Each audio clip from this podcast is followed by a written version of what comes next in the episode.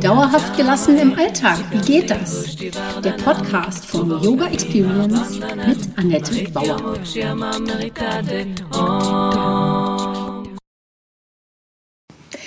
Hallöchen, ich begrüße dich zur Podcast Folge 6 Begleiten statt Führen. Mein Name ist Annette Bauer, ich bin Yogalehrerin, Yogatherapeutin und Yoga-Coachin. Meine Vision ist es, Yoga von der Matte in den Alltag zu holen. Mit meinen Yoga-Hacks kommst du locker durch die Woche und wenn du wirklich dranbleiben willst, komm in meine Facebook-Gruppe Annettes Yoga Lifestyle Hacks und hol dir Tipps und Tricks ab, wie du dauerhafter gelassen bleiben kannst. Jede Woche stelle ich eine Übung vor und freue mich, wenn sie dir im Alltag hilft. Mein Podcast heißt auch so Yoga für dauerhafte Gelassenheit im Alltag. Du siehst, alles dreht sich bei mir um meine Vision, die Welt entspannter zu machen und dich auch. In dieser Staffel wird es immer wieder um weibliche Führungsthemen gehen, denn New Leadership oder weibliches Führen darf neu definiert werden und gehört auch in deinen Alltag. Wenn du dich nicht führst, wer tut es dann? Dazu beleuchte ich Themen aus yogischer Sicht, um dir Klarheit und Fokus zur Verfügung zu stellen und natürlich für dich gut zu sorgen. Um in Führung zu gehen, ist es wichtig, sich zu vernetzen. Das ist zutiefst yogisch. Geht es doch dabei um Vereinigen, Verbinden, Anbinden. Und durch die Digitalisierung sind wir nicht alle einsam, sondern gemeinsam. Also, wenn man das Beste daraus macht. Also geht es heute um Begleiten statt Führen, was für mich gleichzusetzen ist mit Yoga. Ja? Also eher begleiten als führen. Yoga ist eine Metapher fürs Leben. Man muss sich Zeit lassen. Man kann nichts überstürzen. Man kann nicht nur einfach zur nächsten Stellung springen. Man befindet sich in sehr demütigenden Situationen und kann kein Urteil über sich fällen. Man kann nur atmen und loslassen. Es ist ein intensives Training für das Bewusstsein, den Körper und die Seele. Und das hat niemand Geringeres gesagt als Madonna und die hat sich viel mit Yoga beschäftigt. Ja, Warum sollte dich Führen also überhaupt interessieren? Du machst doch eigentlich nur Yoga, also auf der Matte. Nun, und zum einen machst du kein Yoga, sondern Yoga, im Yoga kommst du zur Ruhe und lässt geschehen. Und dann kann dieser Raum entstehen, in dem du dich kennenlernst, in dem du Raum und Zeit hast, deine Wünsche zu erkunden. Und das ist eigentlich Yoga.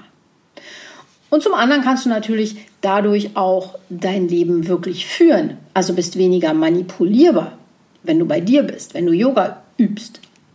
Und das ist doch ein großartiger Gedanke, oder? Nur ist die Frage, was und wozu willst du führen? Wenn du Kinder hast, weißt du sicherlich genau, wovon ich rede. Du managst deine Familie, hast eine Struktur und zeitliche Vorgaben, wie in einem Job auch eigentlich. Und darüber hinaus hast du aber auch Vorstellungen, wie zumindest die Zukunft deiner Kinder aussehen sollte. Du hast sicherlich den Wunsch, dass sie sicher sind, es eine funktionierende Natur gibt und sie glücklich sein werden. Und dafür tust du sehr viel. Und genau so viel solltest du auch für dich selbst tun. Du bist ihr Vorbild. Und jetzt meine Frage. Bist du glücklich? Oder erledigst du oft Dinge, die dir gar nicht gefallen und funktionierst vielleicht nur? Dann ist es an der Zeit, die Führung zu übernehmen und nicht nur dein Leben zu managen. Ja, die Digitalisierung verändert also nicht nur die Arbeitswelt, sondern wie du dein Leben führen kannst. Sie eröffnet auch neue Möglichkeiten, wie beispielsweise mobiles Arbeiten. Andererseits Führungskräfte sind wie alle anderen auch von der Geschwindigkeit der Veränderungen überfordert. Ja, also wir alle haben die gleichen Probleme. Und durch die Corona-Maßnahmen ähm, es ist aber auch sowas wie Homeoffice möglich geworden und das war ja vorher gar nicht so denkbar. Genauso lernen Kinder jetzt auch mehr online. Und ob sich das nun gut oder schlecht auswirkt, hängt doch davon ab, wie du das gestaltest. Führst du oder managst du nur? Immer die gleiche Frage. Und jetzt kommt es. Speziell sind in der Digitalisierung weibliche Führungsqualitäten gefragt. Das ist meine Meinung. Das hilft sehr gut. Denn die Digitalisierung stellt die üblichen Hierarchien ja in Frage und auch jüngere Generationen erwarten mehr Engagement und Verantwortung von ihren Unternehmen. Auch deine Kinder werden dich später vielleicht fragen, warum du nicht früher etwas getan hast. Jetzt Stichwort Klimawandel. Für Führung allgemein gilt es jetzt, überlebte Strukturen zu erkennen und sie an die Bedürfnisse anzupassen. Kinder genau wie Mitarbeiterinnen benötigen mehr Freiräume und weniger Kontrolle. Also welche weiblichen Qualitäten sind hier gefragt? Denn simple Anpassung der Geschäfts- und Arbeitsmodelle hm, werden als müde Versuche entlarvt. Ein echtes Umdenken braucht es doch hier. Und wir alle dürfen oder müssen neue Kompetenzen lernen. Und so werden wir dann auch für andere zu echten Begleiterinnen. Ja, begleiten, aber richtig, wie geht das? Also du beginnst, als Zitat jetzt wieder, du beginnst zu erkennen, wie einfach das Leben ist und wie mächtig du bist, wenn du verstehst, dass sich die meisten Menschen wirklich einfach nur gut fühlen wollen. Und dann kannst du beginnen, mit nur wenigen gut gewählten Worten praktisch jedem auf der Welt sofort zu helfen, genau dieses Ziel zu erreichen. Ja? Also gut gemeinte Worte, Hilfe, Begleiten, das ist alles, steht zur Verfügung, weil jeder will nur einfach glücklich sein. Wie findest du diesen Gedanken? Durch Videokonferenzen und Online-Meetings muss keiner eigentlich mehr reisen, pendeln oder oft noch nicht mal überhaupt zur Arbeit fahren. Und ähm, sie sind aber auf einer energetischen Ebene anstrengender anstrengender. Man spürt die Stimmung nicht auf Anhieb, es braucht Zeit, anderen genau zuzuhören und sie ausreden zu lassen. Andersherum kommt durch die Digitalisierung mehr Achtsamkeit ins Miteinander. Das bedeutet natürlich nicht automatisch, dass die Teilnehmerinnen eines Online-Meetings wirklich besser zuhören. Doch du siehst, alles hat zwei Seiten und es hat auch immer etwas Gutes. Das ermöglicht der yogische Blick auf die Welt und den Einsatz von Soft Skills, und das sind so, so zum Großteil sogenannte weibliche Kompetenzen, Soft Skills. So, Online-Meetings, Arbeit und Familie. Alles eins oder alles ähnlich. Um zu führen, gilt es in jedem dieser Bereiche folgende Punkte zu beachten. Also sorge für eine wohlüberlegte Struktur. Tagesabläufe sind durch Termine vorgegeben und neue Aufgaben sollten dann effizient an vorhandene an, angedockt werden. Also beispielsweise nicht zweimal zum Einkaufen losfahren, sondern vorher durch alle Bereiche gehen oder bei Meetings konzentriert sein, sonst ziehen sie sich einfach unnötig in die Länge. Also überlege dir eine Struktur. Dann lege Ziele für deine Handlungen fest. Jeder Termin sollte ein klares Ziel haben.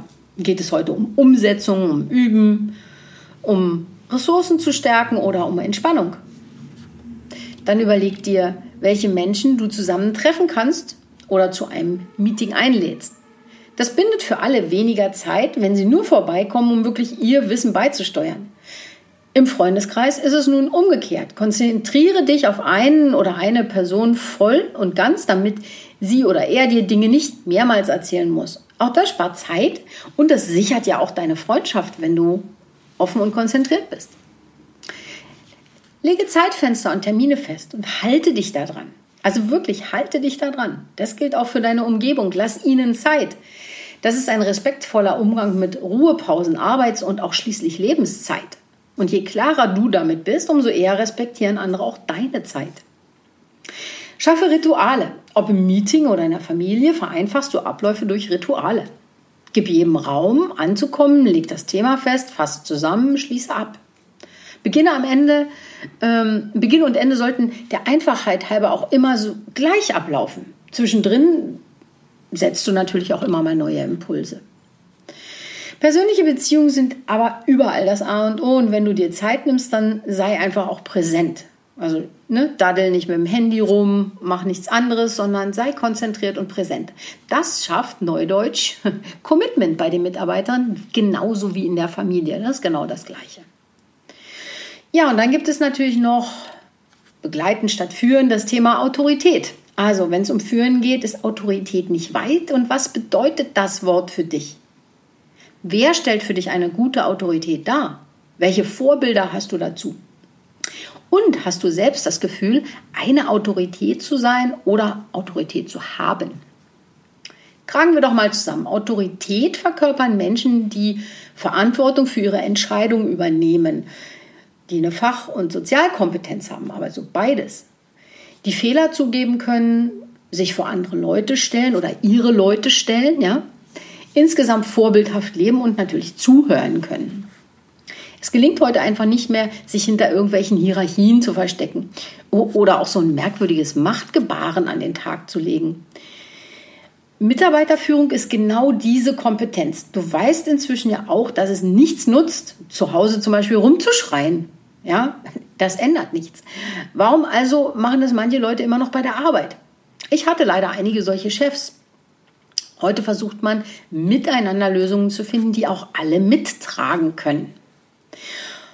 Ja, wenn es aber um weibliche Führungskräfte geht, reicht es das eben oft nicht aus. Viele Frauen leiden unter dem nicht gut genug Syndrom. Dabei könnten Frauen durch gute Selbstfürsorge das beste Vorbild sein. Ne? Sie, so wie sie für andere sorgen, sind sie doch schon richtig gut. Nur für sich selbst tun sie das eben nicht. Und ähm, die können sich auch oft nicht gut abgrenzen. Ja, und machen dann vielleicht sogar noch die Arbeit von anderen Leuten mit. Also No-Go, ja. Natürlich sollten Führungskräfte die Abläufe und die Arbeit kennen, die ihre Mitarbeiter machen. Aber diese Führungskraft muss das eben nicht alles selbst tun. Mit dieser Art und dem nicht gut genug Syndrom stehen sich Frauen oft selbst im Weg. Kennst du das vielleicht von dir auch? Ja, Digitalisierung und weibliches Führen bringen wir jetzt mal zusammen. Hier kommt also beides zusammen. Weibliches Begleiten ist also eher die Art zu führen, die wir jetzt brauchen. Und auch für die, für die Digitalisierung gut ist. Ne? Also das ist so Achtsamkeit, das ist weiblich. Verbinden und vernetzen. Die Menschen da abholen, wo sie sind. Und ihnen nicht einfach nur irgendein Ziel vorklatschen, sondern mit ihnen was entwickeln. Und das ist auch alles nicht neu, was ich hier sage. Aber in den letzten zwei Jahren ist es so deutlich geworden, dass, dass das sehr nötig ist und dass andere Strukturen nicht mehr funktionieren. Durch Homeoffice und Videokonferenzen können Mitarbeiter nämlich auch abtauchen. Ja? Man kriegt das gar nicht mit. Wie bekommst du zum Beispiel mit, dass es jemandem schlecht geht? Da ist mehr Einsatz gefragt und auch empathisch im Kontakt zu sein. Also nicht nur zu fragen, sondern reinzuspüren. Und das Ganze nicht nur auf Sachebene zu kommunizieren, sondern wirklich hinzuhören. Offline fällt es viel leichter, Mimik, Gestik und Körpersprache wahrzunehmen. Und die transportieren ja auch alle eine Stimmung. Das fällt dann online fast gänzlich weg. Und durch die richtigen Fragen und Zuhören kannst du deine Fähigkeiten natürlich wunderbar einbringen. Also Soft Skills sind viel wichtiger, als der Mann vorher dachte. Und wie lernst du das, wenn du es bisher nicht entwickelt hast? Hallo, na klar, durch die yogischen Techniken der Meditation und Achtsamkeit. Weitere Ideen dazu habe ich auch im Buch Gute Führung durch Yoga und Meditation äh, von Michael Schwalbach gefunden. Der Autor zeigt, warum sich Yoga als Werkzeug für gute Führung eignet und wie Führungskräfte Yoga zur Kompetenzentwicklung nutzen können. Also großartige Sache, für Yogis natürlich nichts Neues. Er nutzt aber dabei auch noch die Erkenntnisse der Neurowissenschaft und Psychologie, also bringt das alles zusammen für uns im Westen. Als Coach und, Coach und Yogalehrer kann er das natürlich auch gut rüberbringen. Ja, und dann bin ich wieder bei deinen fünf Fragen, die ich dir jede Woche anbiete. Hast du mal fünf Minuten? Na, hier kommen wieder die ersten fünf Übungen, äh, die fünf Übungen, die du diese Woche ausprobieren kannst. Also versuch nicht alles auf einmal zu machen, sondern versenke dich fünf Minuten lang in eine, eine Frage und deine Antworten. Und hier also die erste Frage. Die anderen, die weiteren vier kannst du dann im Blog finden und lesen. Die erste Frage ist, kennst du gesellschaftliche Gedankenmuster, die dich davon abgehalten haben, etwas zu erreichen?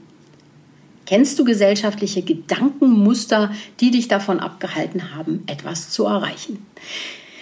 Ja, und wenn du da so deine Antworten hast oder wenn du da Fragen hast oder das auch mit anderen gerne diskutieren möchtest, kannst du mir gerne einen Kommentar schreiben oder in die Facebook-Gruppe kommen, Annettes Yoga Lifestyle Hacks. Da ist ein Forum für alles sowas. Ich freue mich, wenn du da vorbeischaust und ansonsten wünsche ich dir jetzt noch einen wundervollen Tag. Das war Dauerhaft gelassen. Wie geht das? Der Yoga Experience Podcast mit Annette Bauer. Wenn du mehr davon in deinem Alltag einbauen möchtest, abonniere gerne meinen Podcast.